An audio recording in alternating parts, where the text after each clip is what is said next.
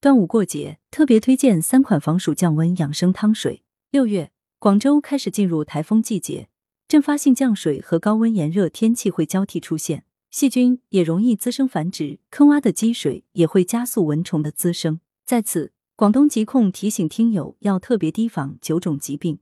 新冠肺炎、手足口病与疱疹性咽峡炎、流感、登革热、麻疹、流行性腮腺炎及水痘食源性疾病。目前，广东省已进入食源性疾病爆发高峰期。随着气温进一步升高，加上台风的影响，阵发性降水和高温炎热天气会交替出现，细菌容易滋生繁殖，要特别注意微生物，尤其是副溶血性弧菌和沙门氏菌引起的感染。食物要煮熟透才能食用。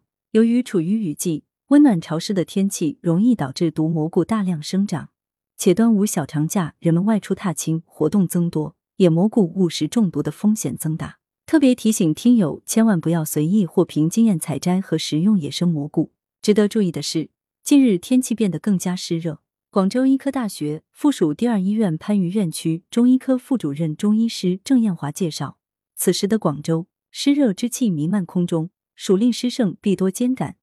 容易使人感到困倦、萎靡不振，因此特别推荐了三款防暑降温养生汤水。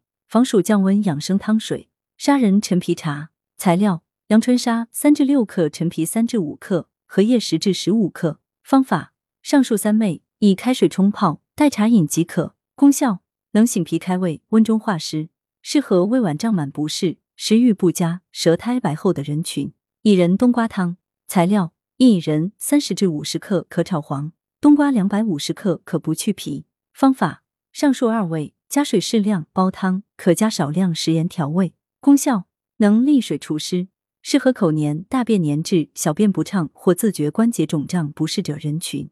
清心茶材料：莲子十克，栀子三至五克，酸枣仁十克，甘草三克。方法：小火煮开三十分钟，代茶饮。功效：能清心除烦安神。适合心火上炎而出现心烦、口渴、睡眠不实、口腔溃疡者。文阳城晚报全媒体记者张华，图视觉中国。来源：阳城晚报阳城派，责编王墨一。